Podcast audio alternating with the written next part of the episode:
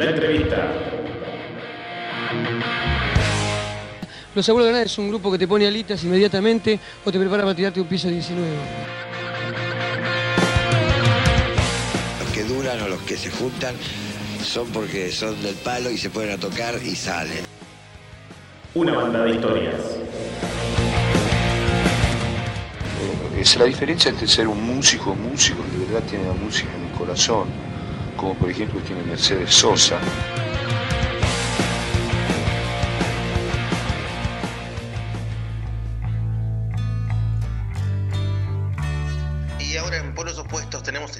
De presentar a Ana Capalvo, nacida en la ciudad de Buenos Aires el 23 de agosto del año 93 y que el año pasado sacó su tercer material llamado Perdiendo Sangre y este fin de semana se va a presentar virtualmente en la poderosa edición virtual. Me tiene cansado la doble moral. Es un honor para Polos Opuestos, un programa de la Ciudad de la Plata, tener una persona como vos acá. Eh, te vamos a hacer un montón de preguntas, obviamente, las preguntas básicas, las preguntas eh, que están en la, en la libretita, como siempre digo yo. Eh, antes que nada, estaba viendo que estudiaste un montón de cosas, eh, chica. Ah, eh, ¿Cómo, sí, no sé, no sé, podría decirse. cómo fue eso? ¿Cómo, ¿Cómo fue el interés ese por estudiar, por ejemplo, piano? ¿Cómo, cómo nació? Y no sé, de chica me, me mandaron, o sea, Te obviamente yo demostraba un interés y entonces, bueno, me, me mandaron a estudiar música. Pero bueno, a mí me gustaba, o sea, lo hacía como una actividad. No era como una obligación. No, no, no. ¿Qué, eh, qué cosas de, de la actuación, si sos actriz, eh, qué cosas implementás en, el, en la música ahora? Imagino que los videoclips, por sobre todas las cosas. Claro, sí, a mí me encanta eh, hacer los videos, o sea, si bien cuesta hacer algo así como totalmente independiente y eso, cuando también te ocupas de la música y de todo, pero más allá, las oportunidades que tuve de hacerlo me encantó y, me divertí mucho eh, actuando y eso, haciendo diferentes personajes y cosas, no sé, eso me, me encanta. Y con respecto a la, actuación, eh, ¿es fácil actuar eh, o es más complicado de lo que uno piensa? Para mí es fácil, pero, pero no sé, eh, también es, es, obviamente, es más complicado de lo que uno piensa o no, no sé, compleja tu pregunta, porque a mí me parece algo fácil, pero sé que no lo es. A mí me sale fácil, pues puedes decir que actúo bien o actúo mal, pero no sé, eh, se me da como algo muy, muy natural que... No sé, creo que, que soy buena actriz. Claro, se, se Pero- da o no se da, ¿no? Sí, qué sé yo. Y un poquito de, de- de ser desfachatado, ¿hay eso de, de querer sobresalir? ¿No ser tímido? Yo, en realidad, en mi caso, hay de todo, obviamente. En mi caso, y hay muchos actores que también, yo soy bastante tímida, la verdad. Ah, mira, Eh, ya. Sí, como que soy re vergonzosa y todo. y después, obvio que, que, que cuando actúo, nada, o sea, no se nota que me da vergüenza, pero me da vergüenza. Y nada, todo, tocar, eh, hacer esta entrevista, soy un poco tímida. Pero bueno, eso también es algo que se trabaja y creo que, que nada. ¿Cómo, ¿Y cómo se trabaja eso? ¿Qué, qué te dice? ¿Qué tenés que hacer cuando tenés un poquito de, de miedito ahí? Porque una cosa yo imagino, por ejemplo, imagino yo, por ahí digo cualquier cosa, un cantante cuando está, eh, está en la ducha, por ejemplo, no lo ve nadie, o sea, hace la suya. Una persona que está haciendo mímicas, está actuando en la ducha, está para uno mismo. Cuando después te viene a ver gente, ahí está la cosa, ¿no? Y sí, qué sé yo, para mí está bueno como disfrutar el momento y entregarse, o sea, esa es la manera en la que yo puedo hacerlo. Eh, si no, si, si me pusiera a pensar en todo, no sé, no lo haría, ¿entendés? Como Claro. está bueno como eso, pasarla bien y, No pensar. y eso, es pensar que es un juego al final, o sea, y nada, y que si algo es mal, nada, seguís como si nada. Se sigue siempre. Sí. Eso, eso es lo bueno, eso es lo bueno. Eh, Ale, ¿tenés algo para decir? Sí, hola Ana, ¿cómo andás? Todo bien. ¿Cómo te venís preparando para este festival virtual? Nos tuvimos que adaptar con la cuarentena. Sí, y bueno, y ahora estoy, estoy pensando qué, qué voy a hacer. Eh, todavía estoy, no sé, alguna propuesta voy a armar, algo con el escenario o el vestuario, o algo que, bueno, y obviamente también el sonido, probar sonido para mí es como re importante, se tiene que escuchar bien, si no es un bajón, me parece. Eh, así que bueno, algo voy a armar, digamos, para que esté bueno. Eh, y que no sea solo yo desde mi comedor acá como estoy ahora tocando la guitarra, no sé, alguna pequeña perfor. Y así que salís el sábado, ¿no? A las 5, de 3 a 5. Sí. Eh, no, empieza a las 5 de la tarde. A las 5, perdón. Eh, empieza a las 5 el sábado y el domingo y yo voy a tocar el sábado a las 18.40 ah, mira. aproximadamente. Ese es el horario que está estipulado. Pero bueno, vamos a ver eh, si nos atrasa o lo que sea. Sí, ser- Pero bueno, ser una cosita, sí. Estaba viendo ahí eh, la botella de cerveza. Yo pensé que estaba, estaba abierta, pero no, es un florero. Dieron Sí, ojalá, ganas. no, me gusto de florero, como que hoy compré estas flores lindas, entonces dije las voy a poner, así de aprovecho. Estaba viendo, dije, me, me agarraron unas ganas, ¿viste? Eh, No, sí, a, a mí también. Ojalá, está, está para una birrita fría ahora. y no importa, cuando hace frío hace, da ganas y cuando hace calor también. Sí, no importa, No es, es importa. el horario, 8 y importa. 20. Ya está, se puede, se puede. Eh, ¿Qué te iba a decir? ¿En qué momento eh, empezó esto, este, se podría decir, este, empezar, este, iniciar con la música? Bueno, eh, como hablábamos antes, yo siempre me interesó la música, hice música desde chica, eh, pero bueno, con este proyecto, digamos, Ana Capalvo y esto, música que habrán escuchado, que les pasaron y eso, eh, empecé una vez que terminé la secundaria, en realidad cuando estaba en quinto año tuve la primera banda con mis amigas.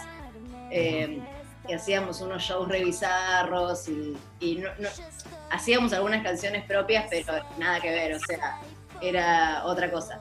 Y al año siguiente, no sé, yo como que seguí copada con eso, ¿viste? Me, me había copado, estuvimos tocando durante un año y, y me encantó. Y, y bueno, empecé a hacer canciones propias y, y eso. Y ya pasaron como ocho años de eso, más o menos. Ocho Eh, años, mucho tiempo. Es bastante, sí. ¿Y, y qué cambió en estos ocho años? ¿Te cambió personalmente, musicalmente, con respecto a la relación con gente? Sé que uno cuando empieza tiene una relación, no sé, tiene un amigo que trae una guitarra, tiene otro que dice vamos a formar una banda, y después, bueno, va quedando gente en el camino. Uno sigue. Eh, ¿Cómo estás plantada después de ocho años? Y bueno, creo que, que la diferencia mayor es todo lo que aprendí en estos años, de, de- de todo, o sea, de sonido, de grabación, de, de- tocar en vivo, o sea, con la práctica de la experiencia de, dar shows y eso, y, y bueno, de todo, o sea, la verdad es que es todo un mundo y cuando, cuando haces todo sola también, eh, o sea, sola, entre comillas, o sea, siempre tuve ayuda de amigos y, y gente conocida súper talentosa y que, que aprendí un montón gracias a eso. Eh, y, pero bueno, así que sí, o sea, siento que ya estoy mejor plantada en lo que es, no sé, no, no sé. Eh, bueno, tener experiencia y haber aprendido un montón de cosas que me sirven hoy en día, pero digamos que, que la esencia y las ganas son un poco las mismas y siempre estar buscando nuevos proyectos y digo gente nueva para tocar y seguir aprendiendo, qué sé yo, o sea, eso me parece que, que sigue siendo un poco el, el mismo espíritu. eh, me siento hoy en día. Como que siento que no pasó en tiempo, si lo pienso así, es como lo mismo. Pero bueno, sí, obviamente aprendí muchísimo y, y bueno, no es tanto ocho años, pero es bastante, es experiencia acumulada. Claro. Y nada, y obviamente que, que soy más grande y, y- y nada, y estoy más plantada en la vida en todo sentido, creo. Eh, y eso, bueno, hace una diferencia en el trato con las personas, etcétera, como no hacer valer como uno ya sabe sus derechos, quizás al principio no. Eh, y bueno, eso creo que también es algo aprendido que, que influye. Ah, está bueno. Con respecto a ser un artista independiente, o sea, en el sentido de que no tenés una productora, tenés que ir a buscar tus fechas tal vez, o hablar con bolicheros, ¿cómo es esa relación? O sea, cambió en estos ocho años, eh, estamos plantadas con respecto a decir, "Bueno, yo quiero, no sé, quiero cobrar esto, quiero que tenga un buen sonido, o sea, ¿en ese sentido? Y sí, eh, la verdad que sí. Yo durante muchos años acepté cualquier fecha, por decirte algo, como que nada, muchas veces sale mal y, y hay un montón de problemas. Igual siempre puede salir mal, aunque esté todo preparado de antes para que salga bien, siempre algo puede salir mal. Eso es algo que, es así en los shows en vivo y bueno. Eh, pero, pero bueno, ahora el último año, por ejemplo, el año pasado saqué un disco y estuvimos presentándolo y la mayoría de las fechas las organicé yo misma. Eh, y bueno, y eso la verdad que a mí me gusta bastante porque todas las que organicé yo salieron bien, o sea, todo el mundo se quedó contento, las bandas invitadas, eh, todo el mundo se pudo llevar su parte y todo estuvo claro, el sonido estuvo bien. Es como que cuando organizo yo me gusta, me gusta hacerlo porque me gusta que todo salga bien, entonces como Claro. tratar de garantizar desde el principio, evitar los problemas que puedan llegar a surgir, viste, como me dedico mucho en eso, lo cual es un quilombo para mí también porque, porque hago todo, viste. Porque todo Pero bueno. Claro, pero bueno, eh, está bueno, o sea, no, no, no reniego tampoco de eso porque, no sé, me gustaron las organicé yo, la verdad es que me, me gustó cómo salieron y me quedé contenta yo y las demás personas que participaron también, así que con eso estoy más tranquila, pero viste, también eh, a veces te, no sé, como que el año pasado, poner, estábamos tocando y yo tenía una banda que éramos cuatro. eh, y a veces nos invitaban a fechas, viste, que, que no te garantizaban ni un mínimo para los viáticos y eso. Sí, sí, y sí, eso, bueno, esa diferencia que hablábamos, viste, como de antes y ahora, que quizás esas cosas ya no las acepto. Eh, no es que pide un montón, pero viste, o sea, a- a algunas personas te sorprendés porque no, no te dan ni lo mínimo, viste, te están invitando y, y no tenés ninguna seguridad y eso sí, o sea, muchas veces te llevas un fiasco, o sea, uno la pasa bien igual, pero bueno, también es nuestro trabajo y digo, la pasa bien porque en general si lo haces es porque te apasiona y estás ahí en el escenario y lo das todo y estás con tu banda, tus amigos, lo que sea. Eh, y digamos, hay un objetivo que es como más artístico y eso, pero sin embargo es trabajo y, y me parece que tiene que ser respondi- correspondido, no sé. Sí, seguramente, aparte estás eh, cuidando tu producto. Sí, y, y bueno, y obviamente con los instrumentos y todo eso, viste, hay mucha gente que quizás de afuera, pero que, no sé, re bardera, pero bueno, gente que, se, que incluso se hace llamar manager o X y no se da cuenta de esas cosas básicas que, que uno como músico sabe que son así, porque, porque bueno, es, todo es costoso. No, Y los seguramente. instrumentos costosos, y movilizarse es costoso, y ensayar, y bueno, todo, ¿viste? todo. Eh, como siempre digo yo, que por ejemplo los managers o los dueños de lugares se dan cuenta del esfuerzo, eh, no, se, no se dan cuenta, eh, piensan que vas a tocar el escenario y listo, después te bajás y ya está. Pero lleva esfuerzo eso. Claro, sí, sí.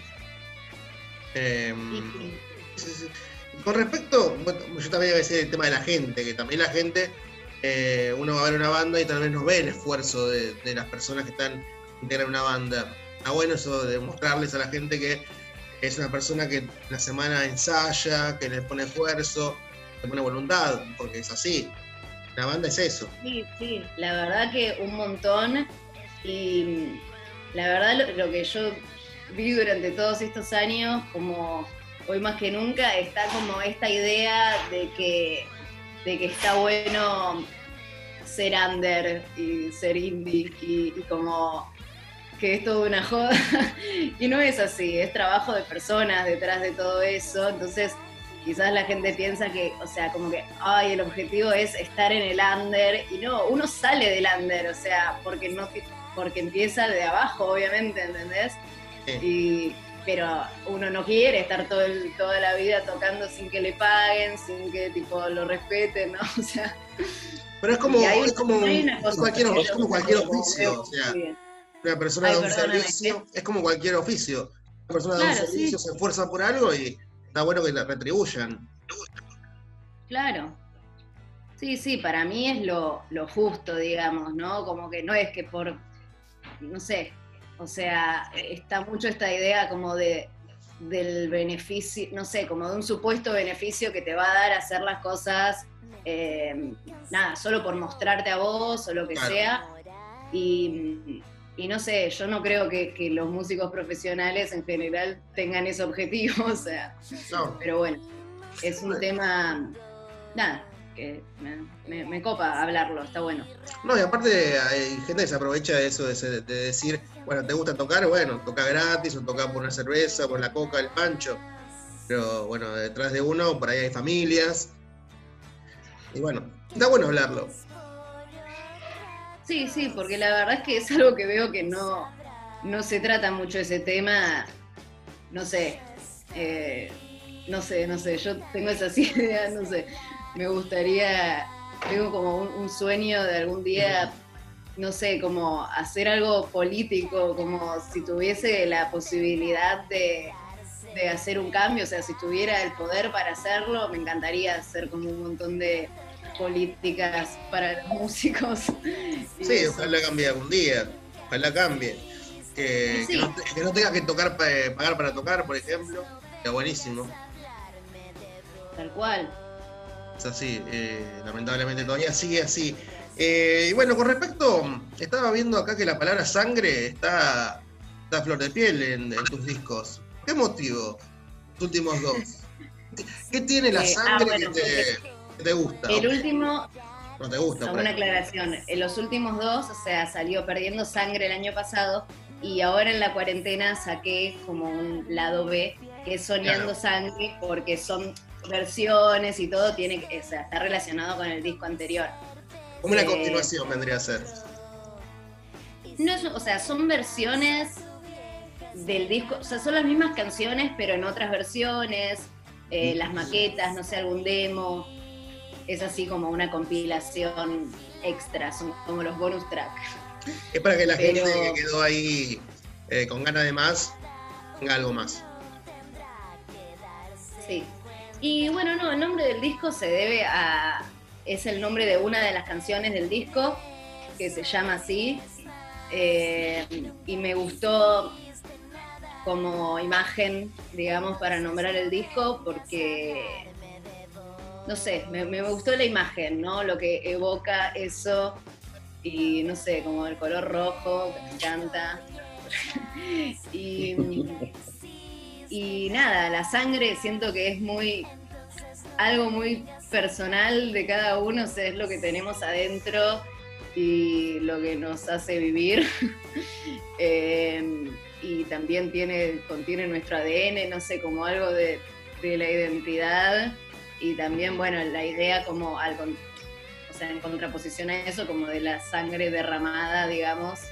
eh, ¿no? Como el hecho de sangrar cuando te lastimas o etcétera. No, tampoco vamos a ponernos muy gráficos con eso. Lo dejamos en algo más poético.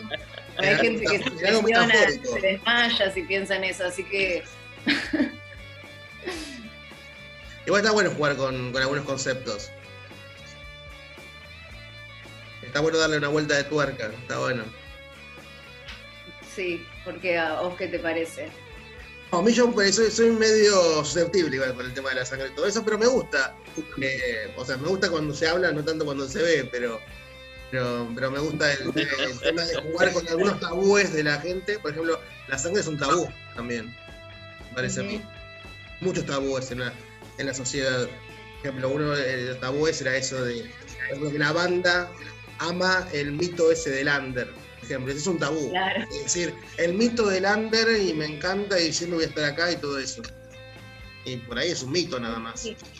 No, tenés toda la razón. La verdad es que hay muchos tabúes en la sociedad y está bueno que, que se empiecen a desmitificar esas cosas y se, se hablen y que dejen de ser tabú porque... Por lo, por lo menos debatirlo, ¿viste? Llevarlo a la, a la mesa y decir, mira, yo opino esto, yo opino lo otro, y bueno, está, está bueno eso. Y sí, yo creo que no, no, no deberían existir los temas tabú.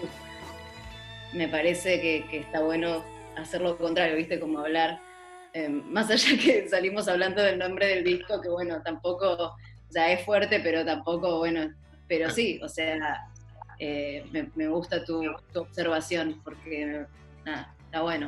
Aparte, es como el tabú se relaciona con algo misterioso, con algo malo, con algo no se puede decir y por ahí nada que ver, ¿viste? Pero es la sociedad que Claro. nos, nos Sí, imponía sí, sí. eso. Para pensar, lo voy a pensar, no, no, me pareció un tema, me dejaste pensando. Está, mira, mira, está bueno, está bueno. Eh, y, hablando, y hablando de pensar, eh, las letras como hay un momento que salen, hay un momento que no salen. ¿Qué pasa cuando no sale? ¿Qué se hace?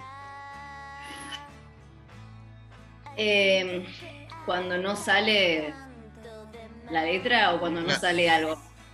Cuando no sale algo, ¿qué se hace? ¿Se puede, se hace un silencio? ¿Se, deja yo, estar? Sí, sí, silencio y tiempo y qué sé yo, a veces no sale algo y lo dejás y después volvés, lo retomás en algún momento y, y te sale o descubrís que estaba bueno, vos pensabas que no o lo que sea.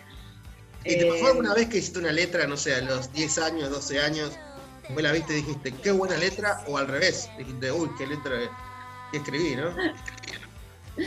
Lamentablemente no tengo registro de, Ah. De canciones de esa época ni de cosas escritas porque escribía además, tipo, siempre me gustó escribir eh, y tuve algunos momentos así que, que flasheaba más, no sé, escribir cuentos y esas cosas. Y la verdad que voy a tratar de ver si puedo leer algo, no sé, tengo que preguntarle a, a mis padres o algo si tienen, porque, no sé, perdí la verdad el registro. Eh, pero bueno, no sé, la- cómo salen las letras depende mucho, no sé, o sea, te puedo contar si querés como lo que me suele pasar a mí. Sí, sí, obvio, obvio.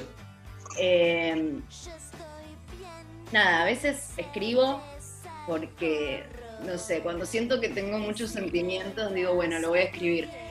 Y, y escribo, ¿no? Entonces capaz que no es que estoy haciendo una canción en el momento, pero siempre vuelvo, tipo, tengo cuadernos donde escribo eh, y muchas veces me sirvo de eso para hacer letras o completar una letra que después sale si estoy tocando y invento algo que me salió y nada, como uso esos cuadernos como para seguir, nada, o sea, saco material de ahí que básicamente es algo que ya escribí yo, entonces, nada, como que lo uso medio sin idea.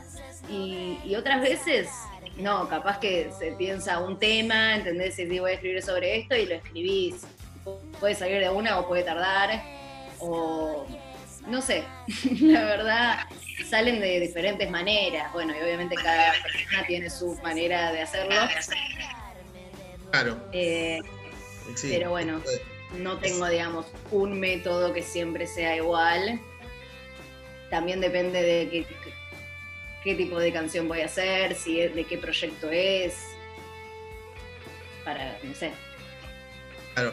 No, no sos la persona que te dice, bueno, de el jueves a las 11 de la noche me pongo 11 a 12 a, a pensar y a componer, no. No, o sea, lo he hecho, digamos que si me... Nada, puedo planteármelo, ¿entendés? Decir eso como, bueno, lo voy a hacer, o... Pero en realidad, más cuando me surge como no sé, del alma. Cuando lo sentís. No, Claro. no, tengo, no tengo mucha disciplina en decir, tipo, bueno, todos los días escribo y todos los o, o eso, ¿entendés? Una vez por semana me pongo eh, un horario y compongo, ¿no? O sea, voy haciendo lo que me pinta, la verdad. Eh, nada, sé que igual tengo la capacidad de hacerlo si me lo piden, ¿entendés? Si me encargan una canción por decirte algo, eh, vos me decís ahora, escribime una canción sobre tal cosa y yo te, y- y para mañana, y bueno, yo me pongo y, y la hago. Puede ser que no me salga igual, qué sé yo, a veces uno no se inspira, pero, pero nada, o sea, no sé, a veces Sale, sale, a sale, veces sale. no, no sé, es un misterio. Es el misterio del inconsciente o subconsciente. Y con respecto a los ensayos, ahí sí, ¿hay un momento determinado para, para realizarlos o cuando pinte, como el tema de, la- de las letras? Y bueno, no, en este momento obviamente no, no podemos ensayar ni nada. eh, y, y bueno, cuando estábamos presentando el disco con la banda y eso, ensayábamos periódicamente, pero también teníamos fechas, entonces como, no sé, ensayábamos dos veces, ponerle antes de la fecha y después, bueno, capaz pasaba una semana que no ensayábamos, pero después volvíamos a ensayar y después teníamos otra fecha y así. Eh, nada, se- está bueno ensayar, la verdad que es, es divertido ir a la sala y, y tocar y eso, si bien también, como decíamos antes, es costoso y, uy, Ah, mira qué hermoso. bueno, que quiso parecer dulce. Habla- Hablando, hablando de los tabúes, ¿no? Está. Eh, sí. Y bueno, eso, es, es cansador a veces cargar todo y ir, y- pero bueno, es muy divertido, la verdad que yo creo que cualquier banda que le preguntes te va a decir que le encanta ir a ensayar, eh, porque se genera algo muy, muy divertido y más distendido, tipo que en un show en vivo capaz, eh, que está cada uno como más en la suya, nada, ocupándose de hacer lo que tiene que hacer y, y con el público y todo. Pero sí, los momentos de ensayo son, son muy lindos. ¿Le? ¿Tenés algo que decir? Sí, digo, como el ensayo conserva esa mística eh, donde se refleja la unión que hay en la banda. Sí, sí, sí, la verdad es re lindo. Eh, yo hago teatro también, y bueno, en los ensayos de teatro también, viste, cuando estás ensayando una obra, hay veces que hay ensayos de mierda y hay otros que salen cosas buenas, pero siempre es, eh, no sé, como un periodo muy enriquecedor el de los ensayos. Eh, y, y es divertido, no sé, a mí me gusta. ¿Qué, es lo mejor de ensayar? ¿Qué, es lo mejor que tiene? ¿Hacerles arreglos a las canciones? Eh, ¿Pasar un tiempo con, con amigos, con compañeros? ¿Qué es lo mejor? Sí, creo que es pasar el tiempo con, con tus compañeros y, y bueno, nada, tocar las canciones sin preocupación, viste, de, de que podés probar cosas nuevas, tal cual, arreglos nuevos o algo, como esa magia de que de repente estás ensayando y vos o, o alguno de tus compañeros toca algo diferente y decís, uh, está buenísimo y, y no sé, eso, no sé, está bueno. ¿Y qué diferencia tiene el vivo del estudio? O sea, además de las, eh, de las diferencias lógicas, eh, ¿qué, vos qué, qué características tiene cada uno que lo hace mejor que el otro? O sea, ¿qué tiene el vivo que el estudio no tiene? Por ejemplo. Y no sé, el público, o sea, es, es- es obvio igual la respuesta, pero sí, o sea, el público y tener como esa respuesta también de que te están escuchando, eh, se genera otra cosa ahí también. Es como que el ensayo es algo más íntimo y el, el vivo es público. Claro, o sea, el Eh, público no es una presión, no es una presión el público. O sea, el público va a hacerte el aguante a vos. O sea, va- es como una hinchada tuya. Eh, y bueno, de- depende, o sea, hay, hay fechas y fechas. A veces te va a haber gente que te conoce y a veces tocas en lugares que, que no conoces al público. Eh, y está bueno, no sé, yo no, no siento tampoco una presión de público.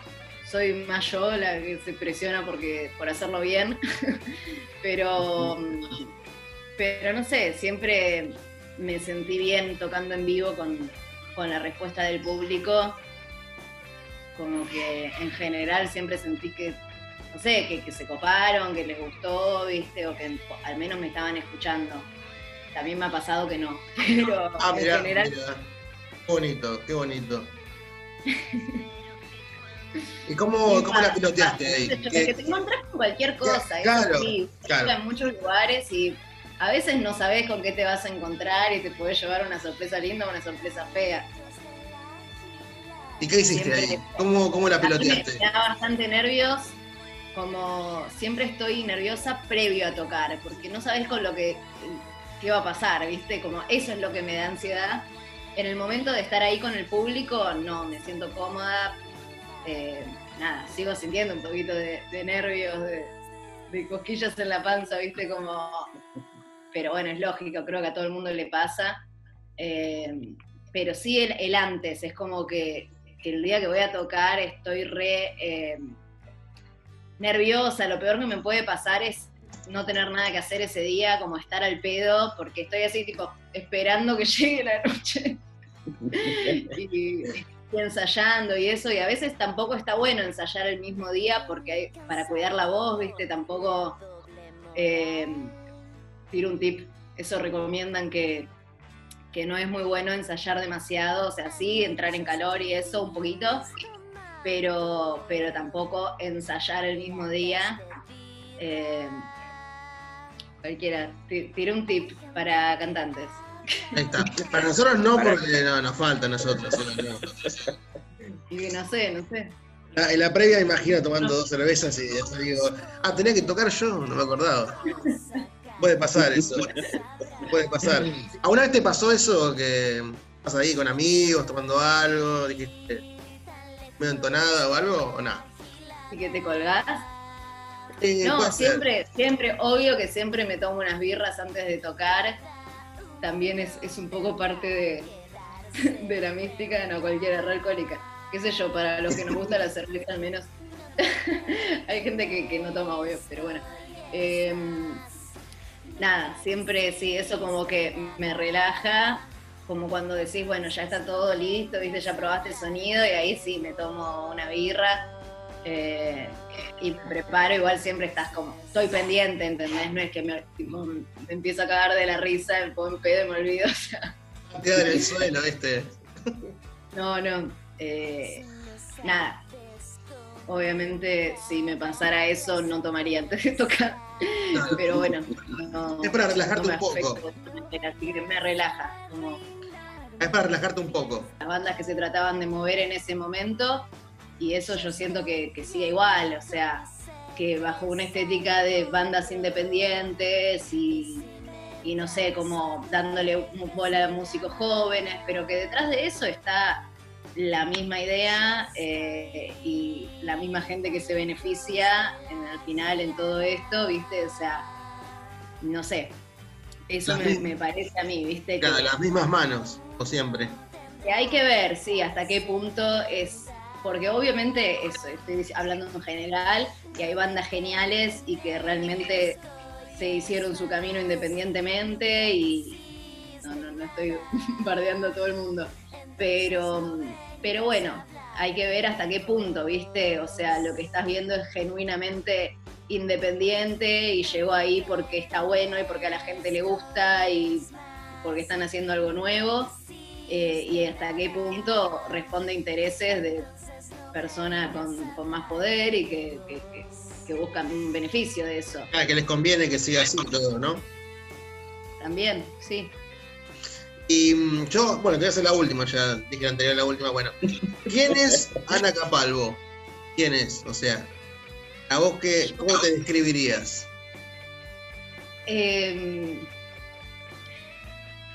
me describí.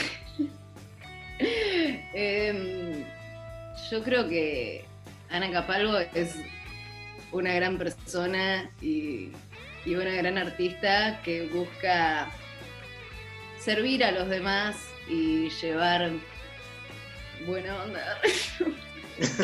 No, sé. No sé, em, sí, esta es creo que la pregunta más difícil de todas las que me hiciste. Me hiciste varias picantes, pero esta es la peor. Em, El tema es que hoy la- las tenía anotadas hoy, o sea, por eso me resultó más fácil. Porque siempre hacemos una charla informal de, de que salga, pero hoy las anotamos un poquito. Así No, que salieron más picantes. Muy bueno. Pero bueno, eso, qué sé yo, soy una piba que, que- hace su arte y, y nada, con buenas intenciones y que, que quiero que con eso, no sé, con el lugar que se me da, eh, por suerte hay gente que me escucha y, y que, no sé, me gustaría po- a través de eso poder dar un buen mensaje y, y hacer a la gente reflexionar y, y no sé, y construir un mundo mejor. Está bueno, está bueno eso. Está buena la utopía, está, está- me, me gusta. Algún día se va a hacer realidad. Ojalá, Y ojalá. bueno, ojalá, qué sé yo. Hay que pensar así, si no, todo perdido, ¿no? Y sí, yo no, no, no veo otra forma de pensarlo porque no me identifico con, o sea, la verdad es que es eso, o sea, yo con lo que estoy haciendo y todo me, me identifico en ese lugar y, y no sé sino cómo, cómo sería, la verdad es que no, no busco tomar ventaja sobre nada ni nadie. Y, y bueno, me, me gusta hacerlo, hacer arte y comunicarme, no sé, hablar con ustedes, lo que sea, porque, porque está bueno, me parece que el arte es para compartir y, y que eso es lo, lo bueno que tiene, como que tiene un, un poder muy grande, muy transformador. Ah, bueno, eso. Y Ale, vos, eh, yo ya me despedí. ¿Tu parte te quedó algo ahí en el tintero? Sí, ya que estamos hablando de compartir el arte, vamos a recordar un poco que Ana se va a estar presentando en el Festival La Poderosa. ¿Qué significa estar en este festival, Ana? Bueno, estoy muy contenta, la verdad, de, de poder tocar. Ahora el sábado voy a tocar en el primer día del festival, es sábado y domingo, eh, a partir de las 5 de la tarde. Y bueno, voy a estar tocando y estoy contenta. No sé qué, qué- va a pasar, eh, quiénes van a estar mirando, pero bueno, estoy... Nada, no sé, ojalá que, que me pueda escuchar gente nueva y no sé, conocer gente nueva. Eh, no sé, y estoy contenta, la verdad me parece un- una, una buena iniciativa, me gusta, me, me siento cómoda con que sea, que bueno, tiene una línea feminista, estamos, somos todas mujeres las que vamos a tocar y eso me parece que está muy bueno, que es importante y, y la verdad es como más cómoda me siento últimamente, la verdad, para hacer cosas. Eh, y así que bueno, estoy muy contenta que me hayan convocado y poder conocer a toda esta gente porque yo no conocía a nadie. Así que está bueno. Y entre otros, eh, Vientos del Oriente, eh, Seda Carmín, Sonia, Pereira y obviamente Ana eh, Capalvo, entre otros, ahí este fin de semana. Va a estar muy bueno. Sí, sí, recomiendo que escuchen porque la verdad, por lo que estuve viendo, yo como te digo, no conocía a las otras pibas que tocan y tienen toda la onda, me encantó lo que hacen y la actitud, no sé, me, me- me gustó. Así que nada, lo, lo recomiendo más allá de que voy a tocar yo también, eh, que puedan escuchar un poco a O todas sea, que sigan, o sea, que sigan escuchando, que te escuchen a vos, pero sigan escuchando después. Sigan derecho. Sí, por supuesto. Como le decimos siempre a la, a la gente que va a ver una banda que siga, que siga viendo la, que viene, a la próxima, que no se vaya. Claro. Antes pasaba mucho eso, que va a ver una banda, después se iban todos. y- Sí, sí. Pero bueno, ya están cambiando, están cambiando los tiempos. Pero bueno.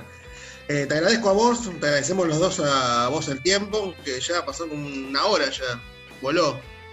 Así que lo mejor para el fin de. En serio. Igualmente, muchas gracias. Sí, te agradecemos el tiempo. Y ahí pasó Ana Capalvo hablando de todo, hablando de su último material y también de lo que sucederá este fin de semana, el primero y segundo de agosto, 17 horas en vivo, desde Instagram y Facebook. La poderosa edición virtual se va a estar realizando.